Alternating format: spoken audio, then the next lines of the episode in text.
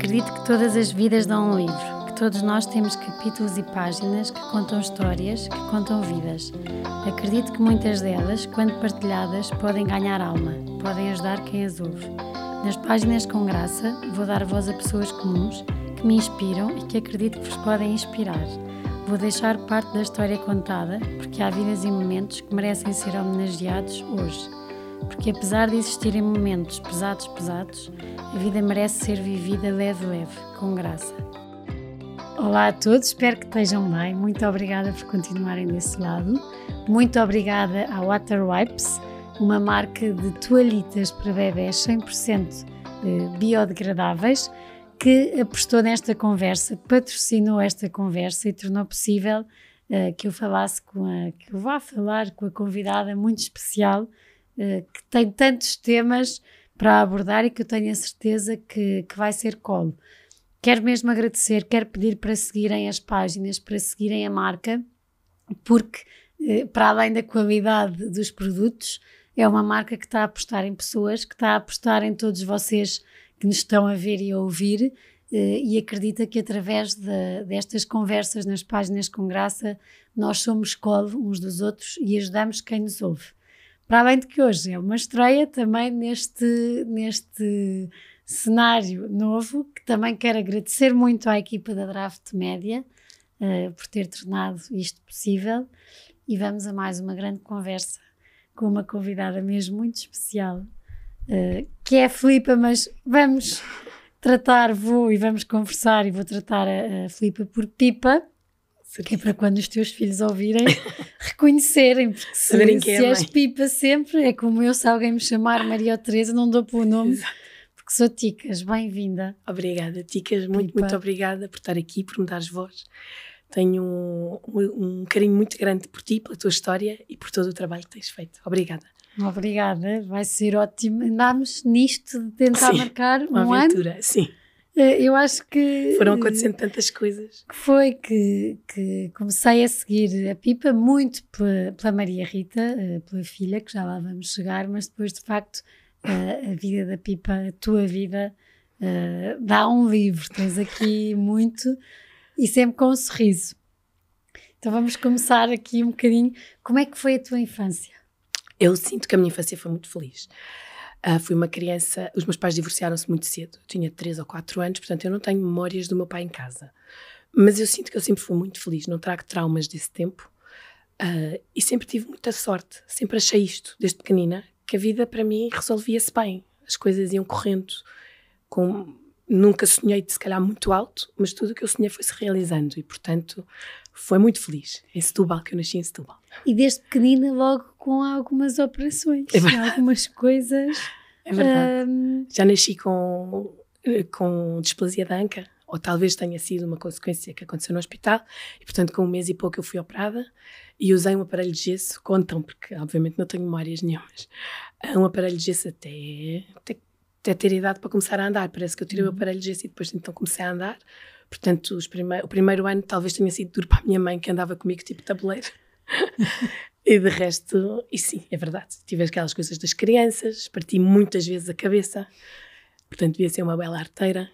E, mas no saldo, Foste quando eu olho, fui a parada das amígdalas, a uma era, tudo, tudo artes, porque eu carregava as crianças no colégio a achar que eram meus filhos, e às vezes eram maiores que eu e mais pesados, fiz hérnias, portanto foi tudo assim. Tenho um histórico, é verdade, mas eu nem me lembro. Mas e sempre, eh, a tua irmã é que me dizia, sempre com um sorriso. uh, acontecia alguma coisa uh, e estavas e estás sempre com, com um sorriso. Foi sendo fácil ir crescendo sempre com um sorriso com a tua eu mãe e com a tua vezes, irmã? Sim, eu às vezes eu sinto que o sorriso me salvava. Às vezes, se calhar não tinha tanta vontade, hoje em dia tenho essa noção, mas era mais, era, era automático, nunca foi nada forçado, não é? Portanto, a minha expressão sempre foi muito sorriso e salvava-me, porque às vezes eu não tinha nada para dizer, ou não queria dizer, ou tinha medo de dizer, e o sorriso salvava a situação. E comecei a perceber desde muito cedo que à minha volta, eu tendo um sorriso, parece que tudo acalma. A minha irmã sempre teve uma expressão mais. Temos uma foto lá em casa muito engraçada, que ela está com aquela expressão dela e eu estou com um sorriso. E eu sentia muitas vezes isso. Quando eu sorria, ela própria desarmava um bocadinho. Quebrava um bocadinho. Sim. E ela só tem mais um ano que eu, portanto era uma miúda como eu. Tínhamos as mesmas dores, se é que tínhamos dores, mas eh, eu sentia que o sorriso salvava. Ainda hoje em dia sinto que é isso. E muito organizada, muito boa aluna. Muito chata, não é? Quando tudo organizadinho. Não, tudo um bocadinho, aquela filha que se quer. Com tudo, com tudo no sítio, boa aluna, depois a trabalhar. A minha irmã é... foi muito generosa. Só estou a dizer o que as minhas fontes. Mas era, era, sempre foste um bocadinho assim, ou não? Sim, foi, é verdade. Sim. Organizada, mas muito matreira. As coisas que eu controlava, tempo. se calhar. Sim, muito matreira, isso é verdade. E controlava, não é? O ser boa aluna. Eu não sou extremamente inteligente, ao contrário que a minha irmã é, a Joana, uh, mas eu sempre estudei muito, sempre me apliquei, porque eu queria ser boa. As coisas. Sou muito controladora. As coisas uhum. que eu uhum. controlo. Então eu dedico-me para levar até o fim. E talvez tenha sido por isso que eu fui boa aluna, porque eu estudava, não, as coisas não entravam na minha cabeça sozinhas. E, e sim, tenho essa pancada sempre de arrumadinha, tudo muito coisa, mas isso já é defeito de fábrica. E quando aparece alguma coisa que não controlas, nessa fase de. Fico sem chão. Fico sem chão, perco o norte à terra, tenho ali um momento de desespero, mas tem que ser uma coisa rápida, porque eu já percebi que muitas vezes isto acontece. Por exemplo, agora é um momento desses e demoro a às vezes demoro a aceitar, a perceber como é que isto agora se vai reorganizar, mas isso é um defeito meu, que é, eu sou controladora, eu preciso ter tudo ali, eu é que faço, não é que eu é que sei, mas eu comando, eu faço e tal. Portanto, quando as coisas saem do meu controle, eu, eu vou abaixo. Como é que foi quando, uh, quando a Joana, a tua irmã, foi viver para fora? Foi horrível. Porque era, era, um, era fase da adolescência, 13 anos. Sim, eu fiquei órfã de irmã. Ela foi viver com o nosso pai, que mora, morava em Bruxelas, e, e eu fui lá muito rapidamente vê-los, mas eu fiquei sem chão, eu fiquei, eu me cresci imenso nessa altura. Fiquei, não sei se eu fiquei deprimida, não, nunca ninguém cuidou disso, mas eu própria desenrasquei a situação, mas eu fiquei sem chão. Eu acho que isso é que foi o meu divórcio, não foi dos meus pais, foi a minha irmã sair de casa e depois ela já não voltou, não é? Porque depois de Bruxelas já veio para a faculdade, foi estudar para o Porto e eu continuei com a minha mãe em Setúbal, depois vim para Lisboa para estudar. Uh, mas foi a primeira, a primeira perca grande. E é fácil depois reencontrar-se? Foi um caminho. Não foi logo. Uh, quando estávamos juntas estava tudo bem, mas os irmãos têm aquelas pegas, não é? Sim. Nós temos filhos, sabemos muito bem. Uh, mas é o que eu digo ainda hoje aos meus filhos. Nós não temos que ser sempre os melhores amigos dos nossos irmãos, mas os nossos irmãos são o nosso colo. Bem ou mal, um dia, eu lembro-me desde pequeninas, éramos as três, não é? Eu, a Joana e a minha mãe, a nossa mãe. A nossa mãe zangava-se muito connosco, porque nós devíamos também aprontar bastante, mas nós podíamos estar zangadas uma com a outra. Mas, entretanto, quando aquilo aquecia, nós ficávamos outra vez as super amigas. Portanto, é sempre um colo certo, não é? Uhum. Mesmo que as coisas, e tivemos momentos difíceis entre nós, mas retoma-se. É um caminho. Em tudo. Sim. Dar onde tem que dar, não é? Exato, exatamente. Casada, estou a passar aqui, sim, cá, aqui sim, muitos sim, temas exato, que, exato. que merecem. Hum, como é que depois foi a vida de, de. Porque é muito mãe, irmã, que depois há esse tal divórcio das saudades.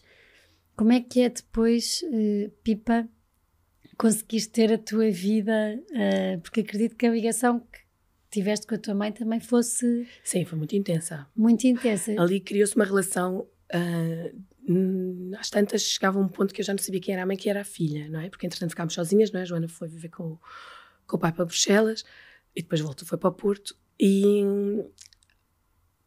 nós sempre fomos as duas criadas muito na dependência da minha mãe, que sempre nos mostrou que deu a vida por nós.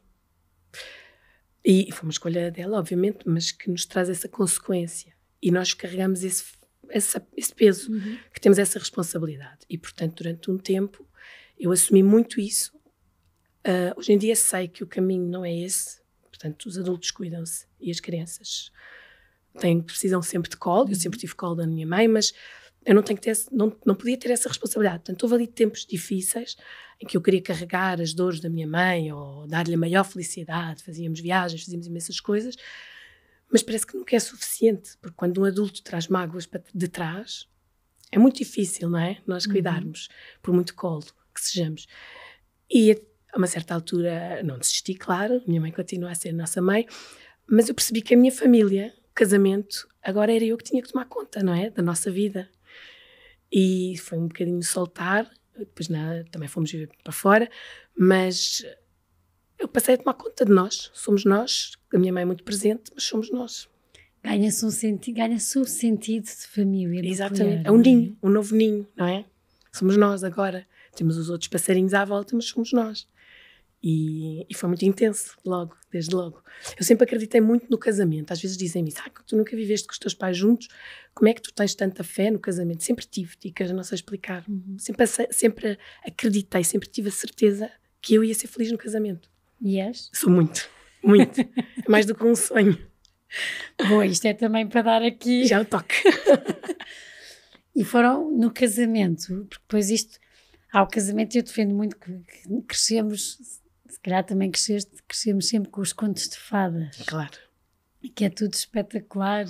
E mesmo quando já tivemos exemplos acima que possam mostrar que não, mas como os vemos, como crescemos. Pois e de repente vemos, afinal, isto é que é um casamento, porque mesmo além dos contos de fadas, são raras as pessoas ao nosso lado, os pais que estão ao nosso lado, que, que se põem vulneráveis e nos dizem: Olha, não, ah, há fases menos boas, vamos discutir. Parece que os casais à nossa volta são sempre perfeitos, que é tudo perfeito.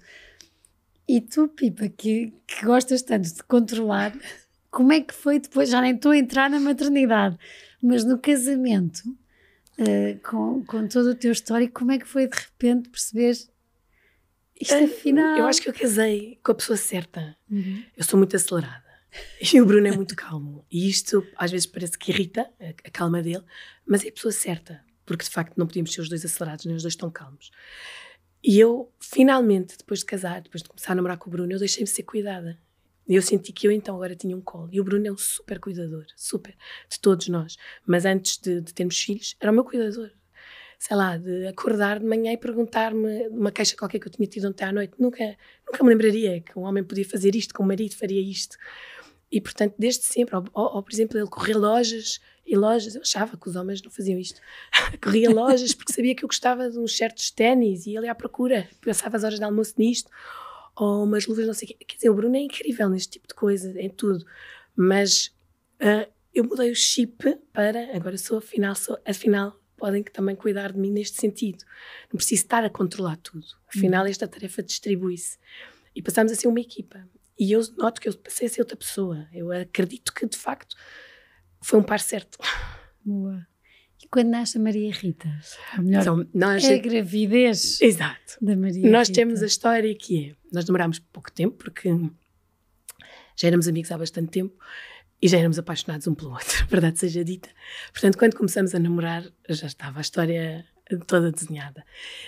E nós estamos a voar para São Tomé, onde o Bruno me ia pedir em casamento, sem o saber, e nessa, tar nessa tarde o Bruno tinha sido chamado aos recursos humanos e teve uma proposta que só me conta já lá, para ir trabalhar para o Brasil, como expatriados, um representante da nossa empresa. E eu, naquele momento, pensei: isto é a primeira e a última viagem que vamos fazer juntos, porque ele vai para o Brasil e acabou. Pronto. Mas a certeza do Bruno de que não era nada assim, que nós íamos, eh, eh, na, na maneira dele ver as coisas, era: nós vamos para o Brasil. Se tu quiseres ir para o Brasil, nós vamos. Se não quiseres ir, tudo bem, porque nós éramos uhum. felizes aqui. Entretanto, durante essas férias em São Tomé, ele já tinha tudo preparado, pediu-me em casamento. E todo o filme já é esse. Nós ou vamos para o Brasil ou não vamos para o Brasil, mas é dupla, não, já não existe um vai e o outro fica. E assim foi. E então chegámos ao Rio, ao Rio de Janeiro em 2012, casamos-nos, entretanto, vimos a Portugal casar. E em março eu engravido da Maria Rita, que era uma coisa que eu achei que nunca ia acontecer. Eu, eu, eu sempre fui tão feliz, ticas, tão feliz, tão feliz, que eu sempre achei que havia uma penalização, alguns, na minha vida. E portanto. Porquê? Não sei explicar. Eu sempre achei que não é possível ser tão feliz. Não é possível. Isto, alguns, vai acontecer alguma coisa. Como um dos meus grandes sonhos era ser mãe, fiquei sempre com uma pulga atrás da orelha que, se calhar, no momento de ter filhos, vai ser, vou ser castigada ou vai haver alguma coisa, porque esta felicidade não vai ser eterna. Se calhar pode ser, mas não achava que não, que, havia um momento em que ela ia parar. E engravida a Maria Rita logo, assim que tentamos, engravidámos logo, uh, percebemos que a Maria Rita ia nascer carioca, era uma menina, que era, não tínhamos o desejo até o momento em que sabíamos que era uma menina, portanto tínhamos, e está tudo certo. Até que fazemos uma ecografia lá, uh, penso que em dezembro. Eu não sei explicar. Eu vi alguma coisa naquela ecografia que me dizia a Maria Rita especial. Não está, alguma coisa não está bem com a Maria Rita. Expliquei, pedi aos médicos, todos me disseram que era um, o, o, cordão umbilical que passava na frente, porque eu via aqui um golpe, um corte. Era o cordão umbilical, está tudo bem, não invente. Mas do nada eu perguntei: ela tem fenda labiopalatina? E toda a gente parou e perguntou: mas porquê que ela havia de ter fenda labiopalatina? Tem casos na família? Disse, não, mas há qualquer coisa na cara, no perfil. Já era a terceira ou quarta ecografia e estava alguma coisa diferente. Então viemos uh, nós vinhamos a Portugal de férias no Natal e eu marquei uma ecografia com o guru das ecografias, não sei se posso dizer que é o doutor Amadeu, que eu amo sim, de paixão. Sim, sim, que pode-se dizer tudo, até palavrões. o doutor Amadeu é Deus na Terra para nós com os filhos. E a tínhamos já marcado, e assim que entramos, explicamos o Bruno um bocadinho a gozar comigo, a dizer: Ah, Pipa acha que, que a nossa bebê tem uma fenda labiopalatina, também já disse que era anã, eu às vezes inventava assim umas coisas, mas havia ali uma convicção muito grande no meu coração que eu não queria, mas eu estava sempre a falar nisto, e eu não queria acreditar, mas alguma coisa me dizia que havia ali. E de facto, ao fim de três horas de ecografia, porque o doutor Amadeu vê tudo, uh, com as lágrimas nos olhos, confirma-nos que de facto a Maria Rita tinha uma fenda grande, a fenda labiopalatina, uh, era, era do lábio, o chamado lábio leporino, o que se vê na ecografia, que a criança tinha isto tudo aberto. Ou seja, quando, quando se fecha, este risquinho não fechou. Quem nos ouve, quem nos fecha o risco na, exato, na, na, exato, na boca. Na boca aqui em cima, que vem do nariz ao lábio, não fecha. Um deles, ou os dois, no caso da Maria Rita era um, era uma fenda larga, e, portanto, tudo levava a crer que também seria palatina, ou seja, que também não tinha céu da boca ou que tinha uma grande fenda no céu da boca. Ticas, nesse dia eu pensei, então era isto. Era isto que desde pequena eu sabia que um dia ia acontecer. E tive muito medo do que é que seria.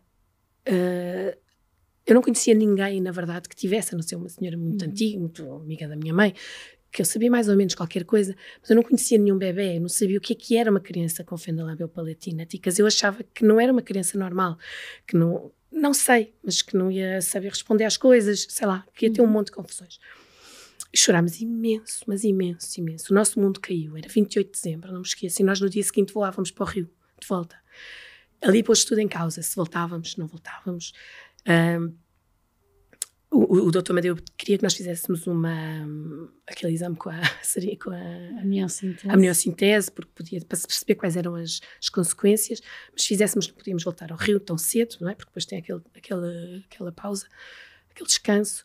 Nós voámos para o Rio, naquele dia desligámos os telefones, voámos para o Rio no dia seguinte, passámos, eu acho que, dois, três dias a chorar, os dois, o colo um do outro, não contámos, contámos aos nossos pais e fomos embora. E dia 31 de dezembro tínhamos o, a virada do ano carioca para fazer.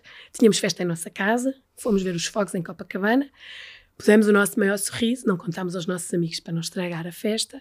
E pronto. E eu lembro-me perfeitamente, dia 31 de dezembro, estar na praia, no Leblon, a trocar mensagens com médicos em Portugal, com mães que, entretanto, eu já tinha descoberto uma rede de apoio, e que todos me explicaram que eu estava no sítio certo para fazer isto, mesmo inclusivamente os médicos de Portugal.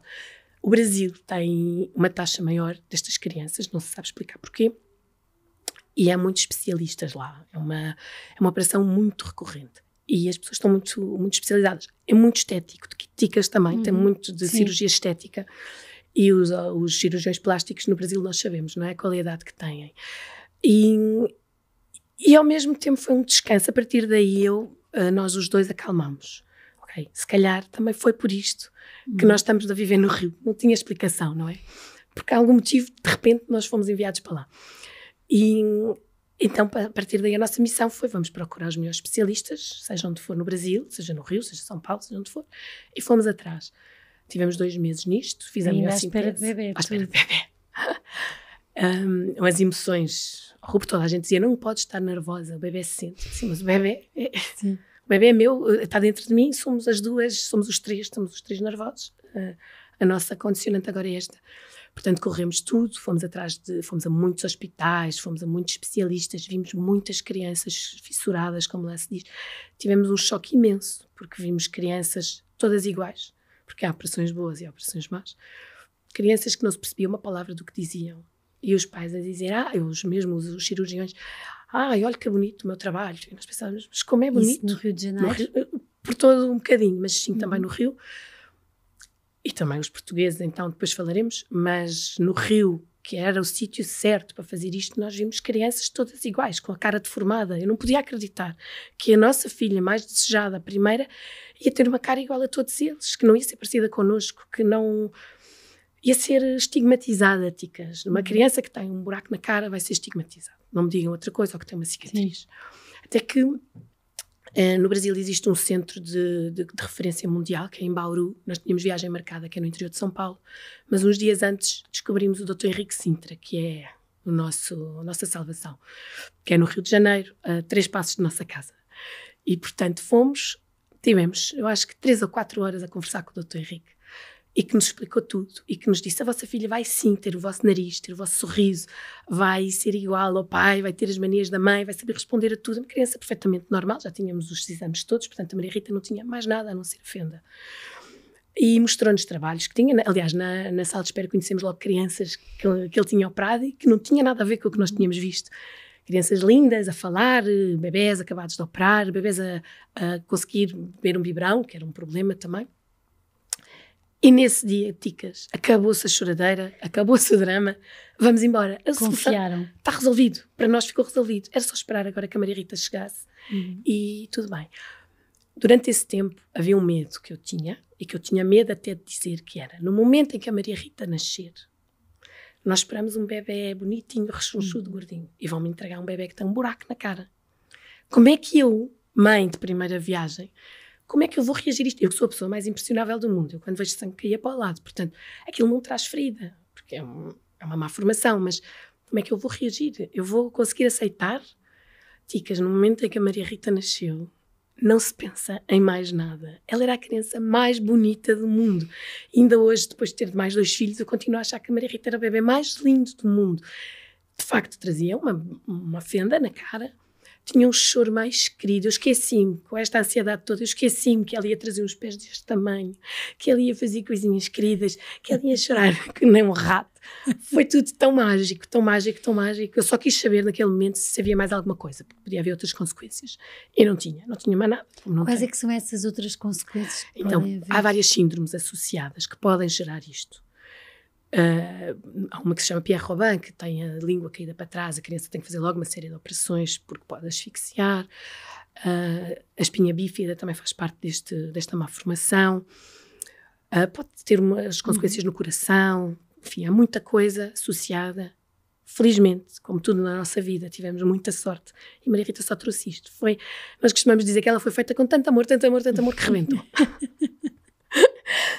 e, e pronto, agora caminho, nós já estávamos cientes do que era. Isso, é isso, o caminho, porque. Mas preparámos-nos. A parte boa é esta, é porque há muita gente ticas que o diagnóstico é mal feito e não sabem durante no nascimento, uh, só no nascimento é que sabem que o bebê nasce assim.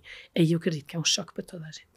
Porque é isso, não tiveram esse, este, esta preparação Nós tivemos de ver meses, bebés exato, as crianças e nos informar que Sim. não vão beber bem o biberon. Exato, não vai mamar no peito também. Como é que ah, foi essa questão? Eu fui, fui, não, fui descompondo as, os medos, as dúvidas, as angústias. Tive tempo, graças a Deus tive tempo para isso tudo. Graças ao Dr. Henrique Sintra. Uhum. Porque não vai mamar, ok, tudo bem. Não vai mamar, vamos tentar, mas não vai, não é isso, não é o problema. Ela tem que se alimentar, nós vamos ter uma forma de alimentar. Agora, era muito angustiante saber que ela, no primeiro ano de vida, tinha que fazer duas operações. Que já sabiam à partida. Já sabíamos, à partida que são três, mas no primeiro ano de vida são as primeiras. A primeira é para fechar o lábio, logo. E depois a segunda é para fechar o palato, o céu da boca. Porque o bebê pode engasgar. Ele não pode beber no peito também porque ele não tem poder de sucção. Ao mesmo tempo, não podemos dar qualquer biberão porque ela pode se engasgar, porque a abertura entre o céu, entre a boca e o nariz não existe, está tudo aberto. E aí é muito angustiante, porque eu pensava como é que um bebê tão pequenino pode ter uma anestesia tão grande. Eu acho que a primeira cirurgia foram seis, ou sete horas. Ela tinha dois meses. Uh, mas ao mesmo tempo, vamos, já sabíamos, vamos deixar para depois, não vale a pena estarmos a sofrer agora. E até que chegou o dia da Maria Rita ser operada, era preciso ela ganhar peso, ganhou logo, porque bebeu lindamente os biberões que nós inventámos. Uh, era a bebê mais querida, ela dormia muito bem, mamava com biberão muito bem, super sorridente, super cooperante. Tínhamos uma, uma rotina muito grande das limpezas aqui, desta parte toda, ela sempre super cooperante. Eu fazia tudo com ela, porque o meu medo era, eu não quero que ela seja especial. É uma criança, uhum. é a minha primeira filha, portanto íamos para o calçadão todos os dias. Uh, ao fim de dois dias, estarmos em casa, fomos para o restaurante, com os outros já não fiz nada disto. Fazíamos tudo, tudo, tudo, tudo com ela. Tanto que na véspera de ser, de ser, operada, fomos fazer um piquenique com os amigos, ficámos todas mordidas de mosquitos, não devíamos, mas enfim. Fomos um bocado exagerados com aquela ânsia de, de na, na normalidade. Também, também. Ela usava um autocolantezinho aqui, um, um kinésio que puxa os músculos e, portanto, disfarçava. As pessoas não a viam exatamente com aquela abertura. E isso eu não queria. Nem há fotografias, nem para a família de, do real. Havia com o autocolante, ela usava também um modelador nasal, que isso é muito importante, que aqui em Portugal não se usa, é um modelador, porque estas crianças nascem com o nariz completamente caído.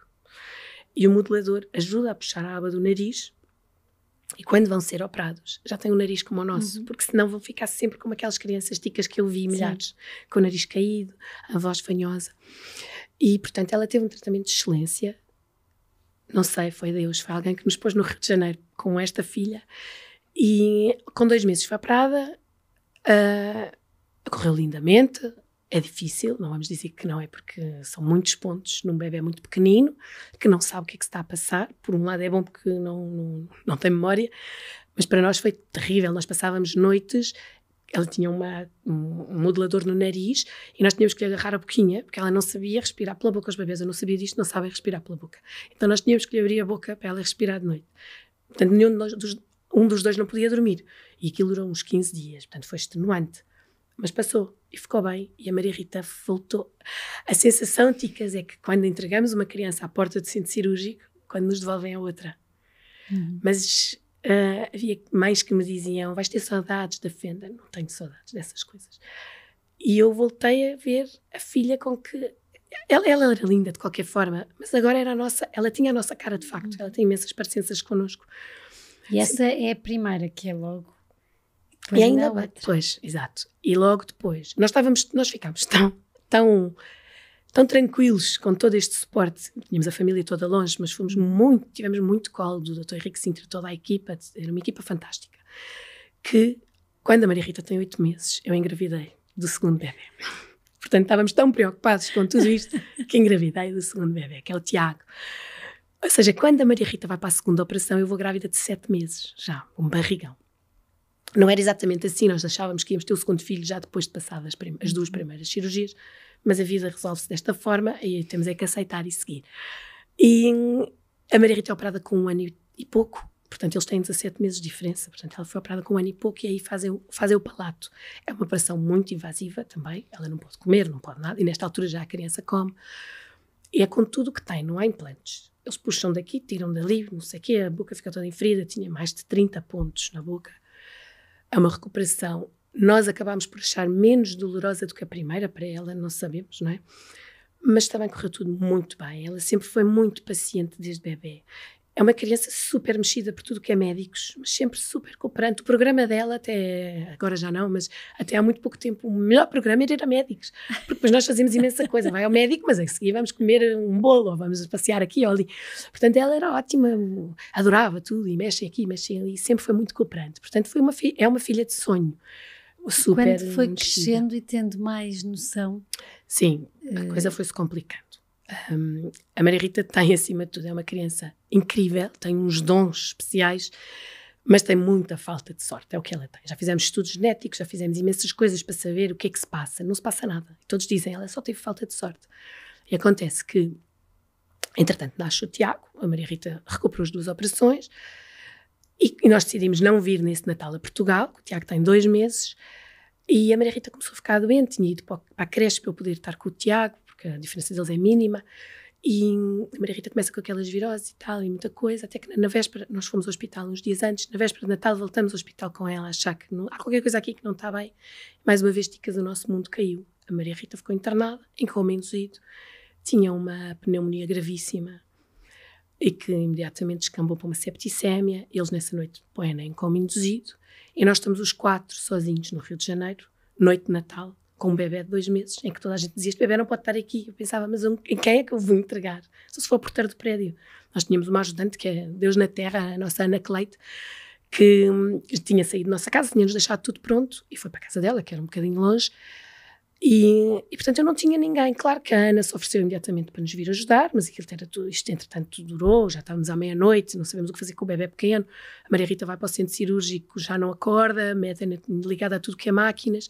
Enfim, um pesadelo, um terror, um horror. Foi o pior dia da no noite da nossa vida. Na manhã seguinte, então, a nossa Ana volta, fica com o Tiago e eu posso me dedicar a, a ficar em turnos com o Bruno no hospital. A Maria Rita estava ligada a tudo que era máquinas cada dia uma pior notícia, ela não reagia a nada, estava respirador, estava com respirador, um, estava respiração mecânica, tinha os órgãos em falência, todos os dias nos davam mais notícias, até que há um dia em que nos dizem não há nada a fazer, fiquem na cabeceira da Maria Rita e rezem. Eu passei-me, claro, porque eu tenho muita força, tenho muita fé e tal, mas não admito que ninguém diga que não há nada a fazer numa filha minha, ainda para mais numa criança tão lutadora, depois de tudo que já passou. E, e pensámos, vamos tirá-la daqui, vamos pôr no outro hospital, vamos para, para, Lisboa, vamos para Portugal, vamos embora, mas não havia nada a fazer. Ticas, ela estava em coma.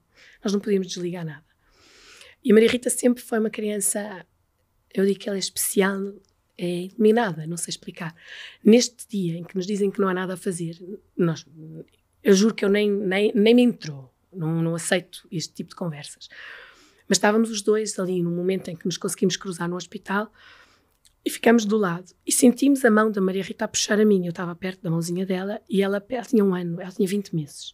Aperta-me o dedo e ao mesmo tempo ela procura a mão do pai, isto inconsciente, porque ela está em coma. E aperta as nossas duas mãos ao mesmo tempo. Ticas, isto não é ser uma criança especial, eu não sei o quê. Ela apertou-nos com tanta força e eu disse, eu disse ao Bruno, ela está cheia de força. Quem são estes médicos para nos dizer que não há nada a fazer? Nós não vamos perder a força. Ela vai sair e vai mesmo. E pronto, passaram-se 11 dias com ela em coma, ninguém sabia o que se passava, não, havia esses estudos, não havia razão, era uma pneumonia, mas entretanto já era uma septicemia, já se estudava casos de leucemia, já se pensava que ela tinha púrpura, enfim, pensou-se imensas coisas, fez transfusões de sangue, até que decidem que vão desligar, vão começar a acordá-la e vamos ver o que é que sai daqui. E saiu uma Maria Rita que meio doida porque teve muito tempo sedada, não conseguia sequer fixar o olhar, teve um síndrome de abstinência incrível, porque ela estava com metadona, quer dizer, um bebê de 20 uhum, meses é uma sim. coisa muito forte. Mas mais uma vez a Maria Rita nos mostrou que alguma coisa de bem, de bom, de muito bom estava para acontecer, não é? E neste momento nós não sabíamos o que é que, o que, é que se tinha passado com a Maria Rita. Mais tarde viemos a saber que tudo indica que o que ela teve foi um síndrome de ativação macrofágica, que nada tem a ver com a fenda labiopalatina. palatina mas que acontece a muito poucas crianças, muito pouco, e muito poucos sobrevivem. Portanto, a Maria Rita é um milagre é para um nós. Milagre. E temos o Tiago em casa com dois meses, entretanto já tinha feito três, que também é um vencedor, quer dizer, um bebê que tá, este sim mamava, estava no meu peito e era o dia todo, era um bebê muito mamão, um bebê muito apegado à mãe. Coitado, ele foi um sobrevivente também, porque eu passava as noites com ele, os dias no hospital, mas foi também um herói, ele é um herói, ele é um herói, é um irmão querido super cuidadoso das suas manas. Mas a Maria Rita deu-nos mais esta lição. No dia em que a Maria Rita tem alta, estamos todos super contentes que ela finalmente já consegue andar, já consegue engolir, já temos a Maria Rita de volta, apesar de ainda estar ali um bocado na abstinência. E do nada a Maria Rita cai no hospital. Outra vez exames, outra vez um monte de coisas. Mas nós determinados, hoje é dia de ir para casa, vamos para casa. Ninguém sabia o que, é que ela tinha, não deve ser nada. Mais tarde, isto é uma sucessão de acontecimentos, vimos a descobrir que então ela tem uma doença autoimune, na altura achava-se que era consequência da, da, do tempo que teve em coma, do, do, da septicémia, e que chama-se artrite idiopática juvenil. Há muitas crianças que têm, de facto, e têm que fazer um tratamento com. É um quimiotrápico, mas é um quimiotrápico de baixa dosagem, isto com dois anos. Isto descobre-se no dia a seguir ao Tiago fazer um ano. Portanto, sempre que nós sentimos uma lufada de ar fresco, acontece qualquer coisa. Eu costumo dizer, Ticas, que a vida. Nós temos um pacto com a vida. Nós vamos aceitando o que ela nos dá e ela em troca realiza-nos sonhos. E tem sido, e tem sido assim. Uhum. Agora estamos sempre um bocadinho à espera o que é que agora vai acontecer. Quando acontece uma coisa muito boa, nós estávamos felizes que o Tiago fez um ano, está tudo ótimo, a Maria Rita pulou, o Tiago super bem disposto, família reunida, tudo feliz. E no dia seguinte a Maria Rita acorda sem andar. E pintaram-nos logo três cenários péssimos. Um deles era cancro nos ossos, outro era já nem sei, bactéria no, nas articulações, e o bom cenário era este. Portanto, mais uma vez tivemos sorte. Eu, nesse momento, Ticas, perdi outra vez o norte à terra, porque eu não aceitava mais nada para a minha filha, não é? Já chega, já tinha tido muita coisa.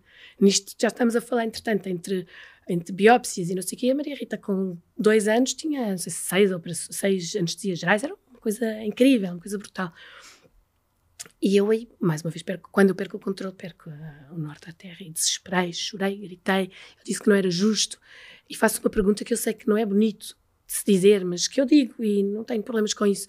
Porquê connosco? Porque chega a um ponto de dicas que é mesmo. Porquê connosco? Já chega. Porquê com a Maria Rita? Mas chega com ela, mexe com todos, não é? Mas não, uhum. não aguentamos mais, mas aguentamos. Depois nós chegamos à conclusão que aguentamos. E essas perguntas, esse o quebrar, o sorriso e o, o quebrar. Sim. Fazias sozinha? Não, sempre com o Bruno. O Bruno é um parceiro sempre, sempre. Ele é mais forte que eu, psicologicamente, no sentido em que o Bruno imediatamente começa a arranjar estratagemas de que isto vai dar certo, vamos resolver e tá, tá, tá, tá. Eu preciso de cair, vou ao fundo da piscina, bato os pés e subo. Mas também uhum. faço isto porque eu tenho, não é, Ticas? Porque sei que tenho o colo. Sim. E o, o, Bruno chora tanto como eu ou mais. É um homem chorão. Vai ficar triste de dizer isto, vai ficar envergonhado. Mas é ótimo. Porque Bruno, choramos os dois não muito. vergonha. Não, por favor. Eu acho que chorar é tão bom. É verdade, é verdade. Eu acho que é isso que nos faz, Ticas, que nos faz ter força para seguir ir porque os dois vamos abaixo, o Bruno rebenta, uh, recupera mais rápido, porque ele tem sempre muita calma e eu sou escandalosa que digo porquê? E depois vamos embora. Eu não digo que é tudo com um sorriso, que não é, não é? Nós vamos muito abaixo, eu vou muito abaixo, eu fico desesperada. E ticas, não há nada pior que a falta de saúde dos nossos filhos. Connosco, não é? Sabes bem? Connosco, nós, nós uh, vamos embora. Nós vamos, vamos não é? Não é? Vamos e aguentamos. Exato. E com os nossos filhos nós perdemos o controle e, portanto, é uma angústia, uma agonia, um sufoco, uma coisa horrível. Portanto, eu, hoje em dia eu sou uma mãe paranoica. Qualquer um que fique doente ou que espirra, eu já estou. O que é que se passa? Não pode, não dá, não, não vamos aceitar mais nada. As coisas continuam a acontecer, não é? E a doença autoimune conseguiram controlar? Ainda não está. Ela, desde os dois anos que faz uma injeção por, por semana, que somos nós que fazemos em casa, que é o metotrexato. Eu e, fiz também sim, esse tratamento. E, e dá efeitos secundários, não é? Ela enjoa muito, não sei se também enjoa. E hoje em dia já está tudo mais controlado, porque nós tivemos que arranjar aqui uma série de estratagemas, porque entretanto a Maria Rita, era como perguntavas há bocado, com, a, com o avançar da idade, a Maria Rita começa a perceber que nós, antes era muito giro que íamos aos programas, era ir ao médico.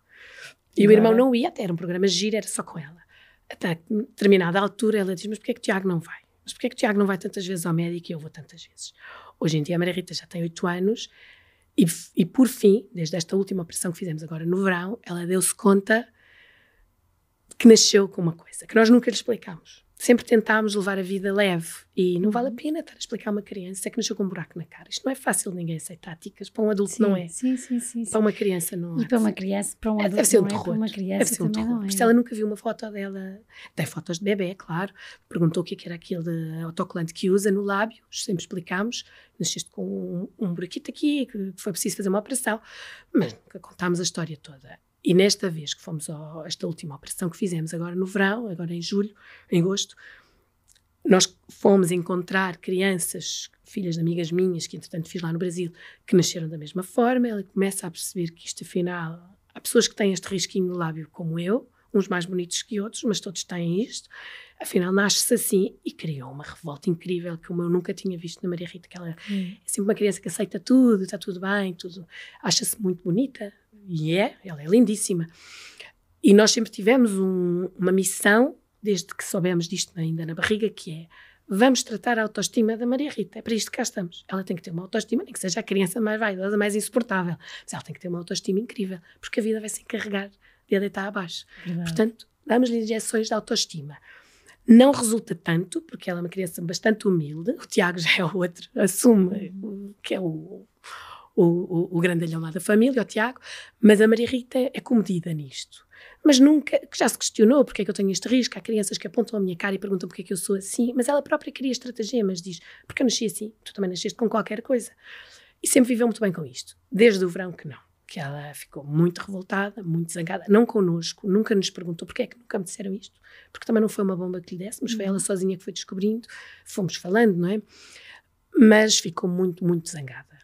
E pronto, hoje em dia está a fazer terapia, está, está a ir à psicóloga. Revolta por, por ter percebido. Porque que... é que nasci assim, não é? Porque é que comigo? E ela diz, uma coisa que me matou, que ela disse, mãe, porquê comigo? Porque é tudo comigo. E porquê é que eu nasci assim? Porquê é que se as outras crianças não nascem assim? Porquê é que eu nasci assim? E nós tentamos desconstruir, mas às vezes também nós não estamos tão fortes, não é? E tem ajudado a psico tem, tem, psicoterapia? Tem. Sim, tem ajudado. Ela própria pediu, uh, foi uma vez no Rio, lá quando estávamos agora de férias para, para fazer esta operação. Ela estava em pânico, porque aos oito anos já, tem, já se tem noção do que é que se vai, não é? Ela estava em pânico, tinha ataques de pânico mesmo. E nós fomos a uma psicóloga do grupo do Dr. Henrique Sintra e ela adorou e pediu para continuar, nomeadamente depois da operação. Pediu mesmo. E hum. quando voltamos a Lisboa, a nossa missão era que ela continuasse. Entretanto, já contamos, não é? Que a nossa vida deu mais uma cambalhota. E agora dá dois meses para trás está a ir e está, está mais calma, já não fala disto com aquela angústia. Isto vai acompanhá-la para que dou-vos os parabéns, eh, porque eh, eu acho que nós só em adultos é que começamos a fazer psicoterapia para resolver questões como Sim. essas da Maria Rita eh, que ficaram e que se arrastaram pois tanto é. que depois se tornam uh, assuntos mal resolvidos que foram sendo resolvidos com atalhos, mas de repente temos ali uma bola gigante. É. Uh, e é muito bom, porque há muitos pais que, que têm, têm um bocadinho ainda o preconceito de Sim. assumir que levam os filhos ao psicólogo como se fosse. Mas não, porque parabéns por isto, porque a Maria Rita, certeza que, que este ponto está a trabalhar bem e outros. Está a encurtar caminho, não é? Mas, Ticas, também te digo que muito vem do que eu tenho ouvido aqui nas páginas com graça. Ai, eu ouço pessoas adultas a dizer isto, exatamente. Que a partir do momento em que for. Eu sou aquela pessoa que nunca foi à psicóloga, fui agora, mas não ia e achava que eu tenho amigos, eu tenho a minha mãe, tenho a minha irmã, tenho as minhas primas, tenho imensa gente para conversar, não preciso. Eu ouvir as conversas que aqui vêm, ao dar-me conta de tudo isto, não há mal nenhum. Ir ao psicólogo não tem mal nenhum. E as pessoas ficam muito melhor resolvidas. No Brasil é prática comum. Eles vão à terapia. Não há, é uhum. fora de moda quem não faz terapia, não é? Portanto, lá é super usual. Porquê é que não há de ser aqui? Eu acho que isso mostra um foco de quem está uh, a querer resolver-se ou que os outros, a Maria Rita, se resolva melhor, porque é a Sim. mesma coisa. Nós temos amigas que têm dietas. Exato. e que vamos fazendo, mas eu, eu uso muito isto para quem nos ouve perceber, mas quando estamos mesmo focadas em melhorar o nosso estilo de vida, procuramos quem sabe que é uma nutricionista. Exatamente. Uh, e às vezes damos, temos a amiga, temos a mãe, temos que estão a levar com problemas que nem sequer sabem resolver, pois que é. dão o máximo e começamos a criar ali atritos. Pois é, pois é, porque, e por isso acho, acho mesmo bom terem, terem essa abertura. Nós temos muito este foco de que queremos que a Maria Rita seja a criança mais feliz do mundo, como todos os nossos filhos. Mas a Maria Rita tem um peso. Tem. A vida tem-se encarregado de lhe trazer muitas coisas. Ela podia ter nascido só com a fenda labiopalatina e isso não estava resolvido. Mas já são pelo menos três, não é? Três histórias que nada têm a ver umas com as outras. Está estudado que não tem. E, portanto, eu não sei o que é que a vida lhe vai reservar mais. Ela precisa ter uma estrutura muito forte. E nós tentamos, mas somos pais. E já cheguei à como conclusão é que, que é preciso. mãe, tu lidas com, com, com esse medo de que os outros não a aceitem isto é um dos Para além maiores. daquilo que é a parte. É uma das minhas maiores preocupações. Eu sou aquela mãe perigosa que no, no parque infantil, se eu vejo uma criança atacar um dos meus filhos, eu viro um bicho. Eu sou mãe uhum. perigosa. Portanto, eu sou muito isso e sei que é um bocadinho também com esse medo que eu carrego, e assumo que é um medo, que algum dia a Maria Rita não fosse aceite. E ela é super aceita, super sociável. Uhum. É, tem as suas questões e o pior está para vir, que a adolescência vai lhe trazer muitas coisas, eu sei que sim mas nós estamos a tentar dotá-la de tudo o que está ao nosso alcance e que não esteja, para que ela seja a criança mais forte dentro do que é possível. Queria-te só contar uma coisa, Ticas, que tem a ver aqui um bocadinho, voltando atrás, com a operação da Maria Rita. Nós voltámos para Portugal há quatro anos, penso eu, em 2018, faz cinco, e a Maria Rita tinha ainda uma parte do tratamento para fazer, porque isto são três operações obrigatórias e depois há tudo o resto, a estética, a nariz, há tudo mais, mas estas três não se escapa.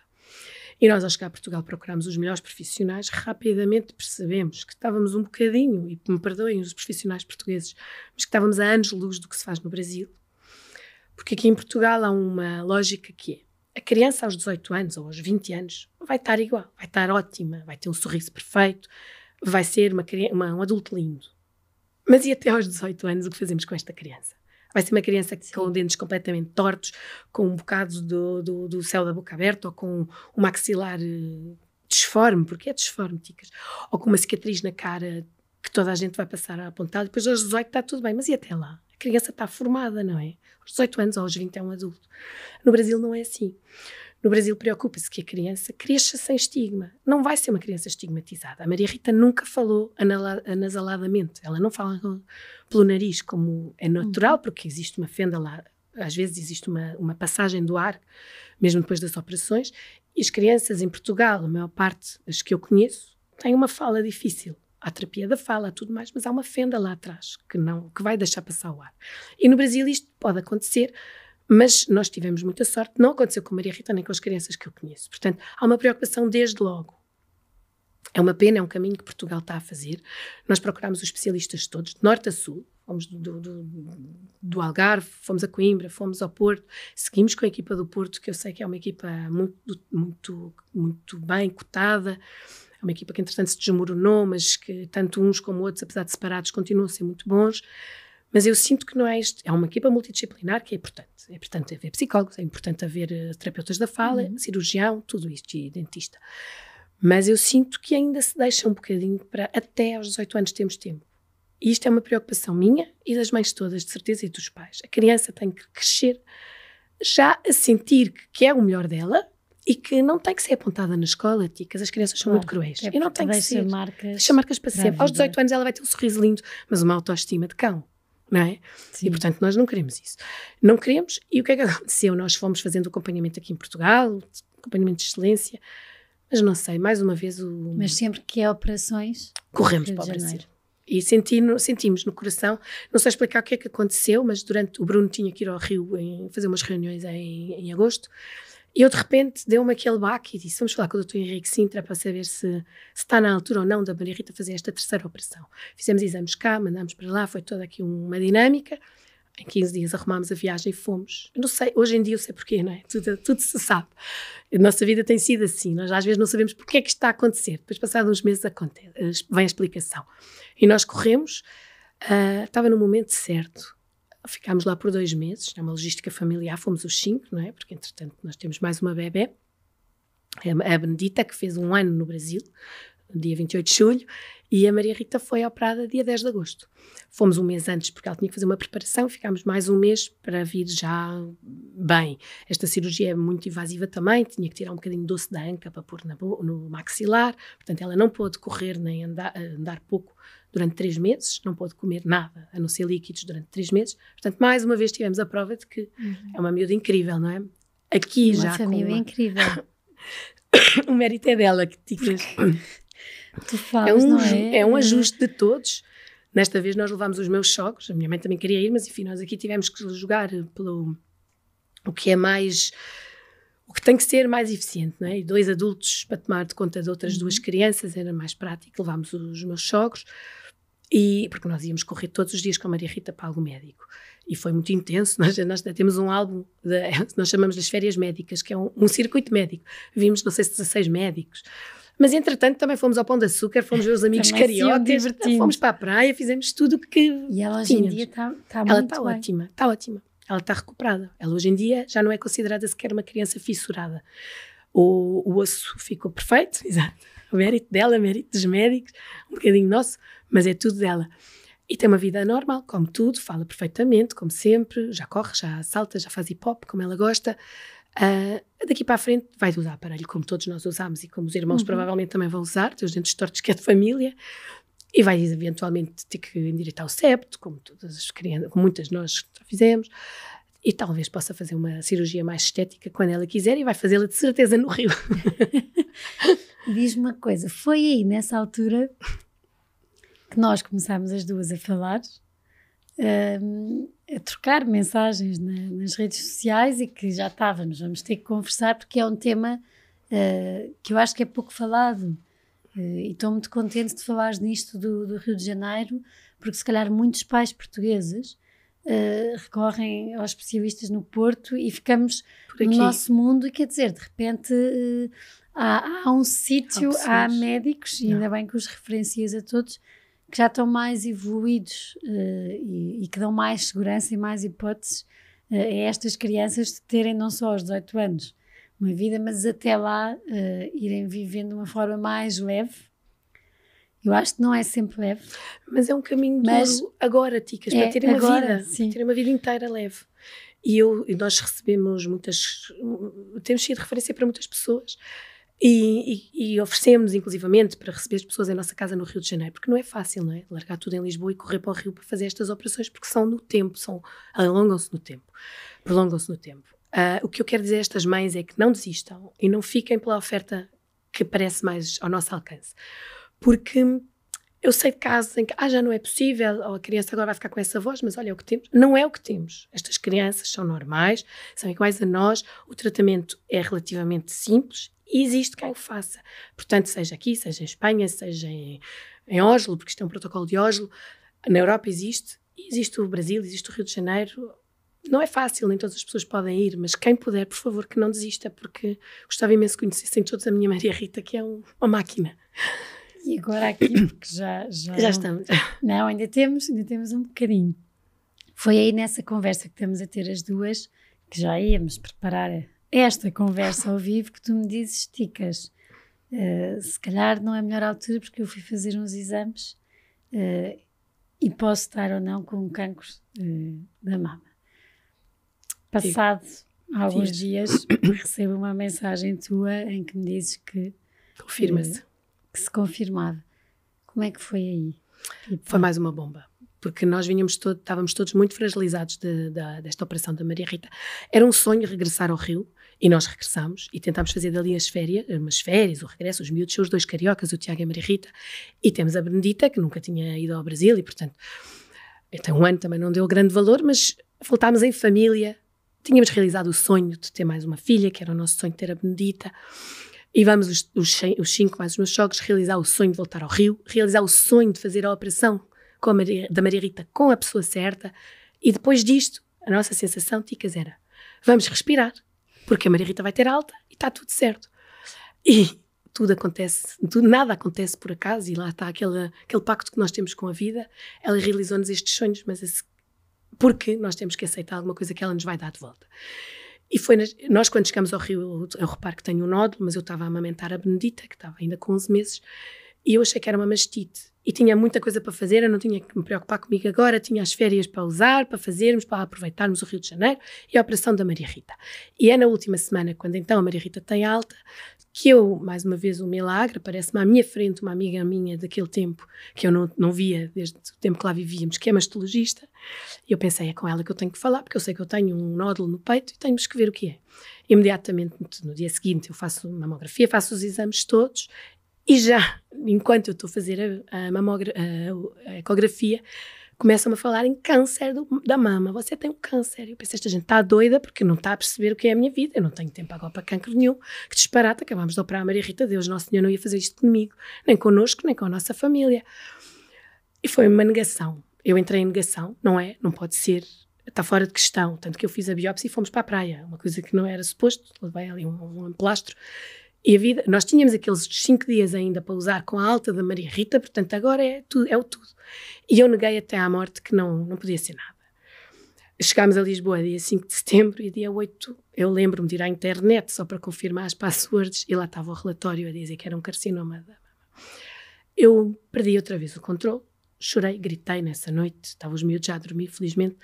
Eu e o Bruno caímos, o Bruno que tinhas mais medo? Eu tinha medo de morrer, Ticas.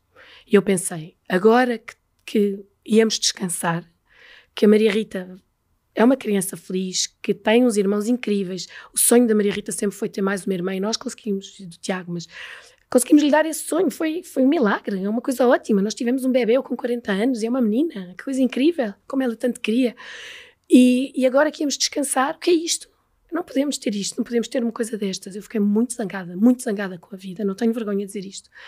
Eu fiquei furiosa e pensei: isto não se faz a ninguém, muito menos a uma mãe que, é, que tem um bebê de um ano e que tem dois filhos para criar. E eu tive. Eu, eu não sei se eu posso dizer que eu ainda tenho medo de morrer, eu tenho, ticas. Eu no início fiz um pacto com Deus e pedi-lhe 10 anos de vida. E o Bruno diz: Não pode ser, Pipa, 10 anos é muito pouco. Mas eu vou pedindo. Hoje em dia já não sei se eu quero só 10 anos, mas eu pensei que daqui a 10 anos a Maria Rita tem 18, o Tiago tem 17, a Benedita vai ter 11. Mas eu quero, o meu sonho é viver até ao fim de. de é, é vê-los casados, é, é aquela uhum. vida, quer ser velhinha. O maior medo é não estar cá. Eu tenho que pedir isso. É, o meu medo é não estar cá, é nos acompanhar. Eu sinto um grande alívio que a Maria Rita está tratada neste tipo de coisas. Sinto um grande medo do que é que possa ainda vir à Maria Rita, porque ela tem outros temas, não é? Mas acima de tudo é o medo de eu não estar cá. Mas uh, foco na cura e não vai acontecer. É isso, é focar-te na cura e acreditares que vai aliviando o resto Sim. desses medos. Acho que sim, acho que é só assim. É o amor. Eu costumo dizer que o que nos tem salvo nisto tudo é o amor. E parece uma frase feita, ticas e pirosa, mas eu sinto que se não fosse esta, esta dupla tão grande que nós temos, eu e o Bruno, que se transmite a toda a gente que está à nossa volta, que os nossos filhos vivem nesta, eu acho que eles não percebem nem metade, às vezes, das pedras que nós carregamos. Porque nós não as carregamos, na verdade. Elas estão connosco, mas vão eles indo. sabem? Eles sabem, foi, um, foi o que mais, uma das coisas que muito me preocupou, porque há um ano nós perdemos uma grande, grande amiga nossa, que é a tia Diana deles, que é a nossa madrinha de casamento, com câncer da mama, com um cancro que evoluiu para da mama. E eles, nessa altura, não sei para quê que nós lhes demos tanta informação, mas lá está, na nossa família fala-se demasiado, fala-se muito. Explicámos o que era um cancro e que a tia Diana tinha isto. E na cabeça dos, dos nossos filhos, a tia Diana ficou doente, ficou sem cabelo, como eu fiquei, foi para o hospital e morreu. E realmente foi isto, mas foi arrastado, foi durante sete anos. E portanto, nós munimos mais uma vez, fomos à psicóloga antes nós, para uhum. saber tudo, para tentar uma se, há, se, há, se é que há forma de dar esta notícia leve, mas munimos-nos disso tudo e acho que tivemos sucesso. Eles sabem tudo, uh, ficaram muito preocupados com o nome, porque eles já sabiam o que, é que era um cancro, mas a mensagem que nós transmitimos é de leveza, eles veem veem-me doente, não é, Ticas? Porque há dias bons, há dias péssimos e há dias muito maus. Sim, nós marcámos hoje esta pois. conversa antes da quimioterapia. que é amanhã. sabias que era um dia em que ias Hoje estar. é um dia bom. Apesar de já tinha havido voz. outra marcação que tivemos que desmarcar. Eu acho isto Sim. importante para valorizar este caminho que estás a fazer, Pipa. E eu acho que todos os doentes que, como tu, e acho que quando nós somos pais, o medo da finitude é muito maior. Yeah. E quando aparece alguma coisa que nos vem lembrar que todos nós um dia Acabamos. morremos, uh, é muito difícil, uh, eu acho, gerir uh, tudo isso. Mesmo eu às vezes estou a olhar para os meus filhos a adormecer, ai, Sim, quero estar é, cá. É um medo muito grande. E tu aí é, é, o foco na cura. O foco é na cura neles. Buscar... Sim, é ter. Isto é um caminho, não é? Não tenho estado sempre estável e fui muito abaixo, muito zangada com tudo isto e o medo de que eu não controlo mais uma vez. Por um outro lado, dicas, é comigo. E dá aquele descanso que eu já disse há bocado. É comigo. Isto vai se resolver, ou seja como for, é comigo. É um alívio, não sei nem com o Bruno, nem com os miúdos. Mas eu tenho esse sonho que é estar cá mas tenho foco na cura e tenho foco neles. Eles dão-me imensa energia todos os dias. Eu não Continuas tenho tempo a fazer tudo com Continuo eles, a fazer não tudo. queres perder não nada. Paro, nada. E ainda ontem a minha mãe dizia, ah, deixa-os adormecer sozinhos. Mas porquê? Eu penso sempre, e se um dia faltar? Eles vão ter que adormecer sozinhos. Ou não podes dar colo à bendita tanto tempo, colo, tanto, tanto peso, porque tenho, tenho aqui um, um catéter, e porque não sei o quê, porque tenho dores, e porque isto... e se um dia faltar? Esse colo vai faltar. Portanto, deixem-me fazer tudo. Eu não vou faltar. Mas se deixem-me aproveitar agora que eu posso fazer tudo e que eu me estou a sentir bem. Há dias mais difíceis, eu própria tenho os meus limites, mas eu continuo a fazer tudo, fazer os programas de fins de semana, fazer o, ir buscá-los à escola, fazer as macacadas todas. Uma vez ensinaram-me no hospital que é, nós temos eh, durante a quimioterapia, que eu estou agora, faço amanhã a 14 sessão, portanto, o meu corpo já está muito cansado, aliás, estou sem voz também por isto. Uh, nós temos, imagina, 10% de bateria como temos no telemóvel. Nós poupamos para aquele momento em que vamos precisar de fazer uma chamada. Portanto, eu já aprendi que eu tenho 10% de bateria por dia. Então eu vou guardar para a noite ou para a tarde, quando os vou buscar, vou buscá-los cedo, vou buscá-los por volta das 4, 5 horas e fazemos as nossas coisas todas. Está claro que no momento em que eu os deito, a bateria já está no última. Mas tudo bem, eu consegui. Uhum. E eles apercebem-se pouco da fraqueza em que eu posso estar. E durante o dia tento descansar. Claro que há sempre um que está com uma virose. E está claro Há sempre um que está em casa. eles ao hospital. Isso eu que vou ao hospital, isso eu que a fico doente, mas enquanto vai e não vai, a vida vai seguindo. E, e não tenho sido aquela doente oncológica que descansa durante o dia, como toda a gente diz que tem que ser, porque eu tenho sempre algum em casa e estou eu, estou eu com eles. E, mas e ao é mesmo tempo é uma para força. Ti escola? Estou a aprender, Ticas. Estou a aprender a pedir colo. Eu tenho o colo do Bruno sempre. Eu sinto que eu às vezes sou um peso. Eu não quero ser um peso. Eu sei que a minha mãe já tem, faz 70 anos este ano. Eu não quero. Ela tem as coisas dela. E por muito que ela me queira dar colo, uma mãe ver uma filha assim também não, não deve ser fácil. Os meus sogros são um colo incrível também. Mas ah, lá está, nós somos aquele ninho. E entre nós os cinco vamos resolvendo. Precisamos de apoio, chamamos aqui, chamamos ali, ajudam-nos nos dias mais difíceis. Às vezes é mesmo preciso ficar com as crianças porque eu vou passar o dia no hospital e o Bruno não desgruda, vai sempre comigo, os tratamentos todos. Eu peço colo, estou a aprender a pedir colo, mais, mas o que eu gosto mesmo é de dar colo. dar sorrisos. Dou sorrisos em troca. Obrigada, mais tempo tivesse. Obrigada, Ticas. Para acabar com as últimas três perguntas, qual é que foi um dos dias mais leve-leve? Mais leve-leve, tenho a certeza que foi o dia do nosso casamento. E agora, olhando para trás, faz todo sentido, porque trouxe-nos a história toda uhum. e trouxe-me esta calma que é o Bruno, este suporte, esta força incrível que ele tem, esta, esta dupla que peço a Deus que nunca acabe, porque é, é, a nossa vida, é o suporte, é o nosso pilar. E o dia foi incrível, foi um casamento lindo. Toda a gente fala com, com, uma, com uma. Com, foi uma festa incrível, foi brutal e para nós foi uma alegria incrível. Hum, e um dos dias mais pesados? Mais pesados, sem dúvida, o dia em que disseram que não havia nada a fazer à Maria Rita. Apesar de eu dizer que me entrou e saiu, que eu não acreditei, mas acima de tudo, o dia em que a deixei no hospital e tive que ir a casa com o Tiago, porque ele tinha dois meses e quando volta ela está em coma. Enfim, aquilo foi, foi o dia pior de todos, em que eu, pela primeira vez, apesar dela já ter feito operações, eu percebo que a saúde dela está completamente fora da nossa mão, completamente. E aí percebo que nós tivemos a um um milésimo de a perder. E, portanto, a Maria Rita é uma heroína, é um, é um milagre na nossa vida e vai ser um milagre para sempre. A vida tem graça. Tem muita graça, ticas. Temos é que saber levá-la. É isto que eu digo, um pacto com a vida. Aceitar o que ela nos dá, ela realiza-nos os sonhos em troca. Obrigada. Obrigada. Mais ticas. tempo tivéssemos mesmo. Que quero-te muito agradecer eh, por teres usado um bocadinho da bateria dos teus 10% para estares aqui hoje connosco porque de certeza que vai ser colo de muitas pessoas. Que bom. Uh, com a resiliência, eu acho que é isto, é, é esta a palavra que, que, a irmã da Pipa me dizia, ah, é uma palavra que está na moda, mas que eu acho que entre muitas é, é o que define a Pipa, para além do sorriso que eu acho que, que vimos aqui, uh, mas é a resiliência que tens uh, em acreditar em tudo o que já, já, já foste passando e que aqui pouco falamos, uh, continuar sempre a acreditar, sempre com esse vosso ninho que, que, que, é tão feito de amor, a fazerem o vosso caminho e com esse sorriso. E a aprenderes a pedir colo, que é tão bom. Uh, é mesmo. Não te apercebeste, mas nesta conversa mostraste tantas vulnerabilidades uh, nos vários momentos tão bonitas uh, que às vezes demoramos anos e uma vida a conseguir aceitá-las que, que eu acho que é, é é muito amor, Pipa, uh, que está aí uma vontade muito grande em viver. Sim, uh, sem dúvida. Que só tenho... podes e vais ser colo de muitas pessoas. Uh, vejam estes nomes todos dos médicos. eu também não sei, mas acho que posso deixar a página da Pipa para quem tiver filhos. Sim, por favor, contactem. Eu sou um posto de informação neste assunto e absolutamente disponível para dar esperança e para que as pessoas percebam que fenda lábio palatina não é um diagnóstico fechado, não é um problema. As crianças são iguais a todos. E vamos rezar para que a Pipa fique não mais 10 anos connosco. Sei que é para pedir Mas até velhinha, a Pipa pede 10, nós pedimos mais.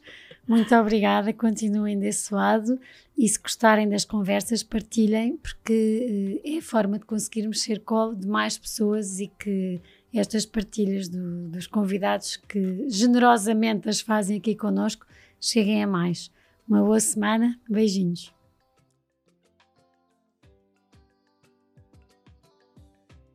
Obrigada por terem estado connosco até aqui. Uh, para terem acesso a, conteúdos exclusivos do podcast Páginas com Graça, como quem serão os convidados e saberem com antecedência, poderem fazer-lhes perguntas, uh, terem acesso a conteúdos extra que, que vamos conversar e que, que vamos falar aqui. Poderão ser patronos. Uh, a descrição está uh, no, no, perfil, como poderão e, e, e como poderão sê-lo, e será sem dúvida uma mais-valia e um grande apoio para este projeto que eu acredito e que acho que os meus convidados também gostam e que irá contar muitas histórias e que, claro, que se tiver a vossa ajuda e o vosso apoio, poderemos continuar a conversar mais e a deixar capítulos e livros contados.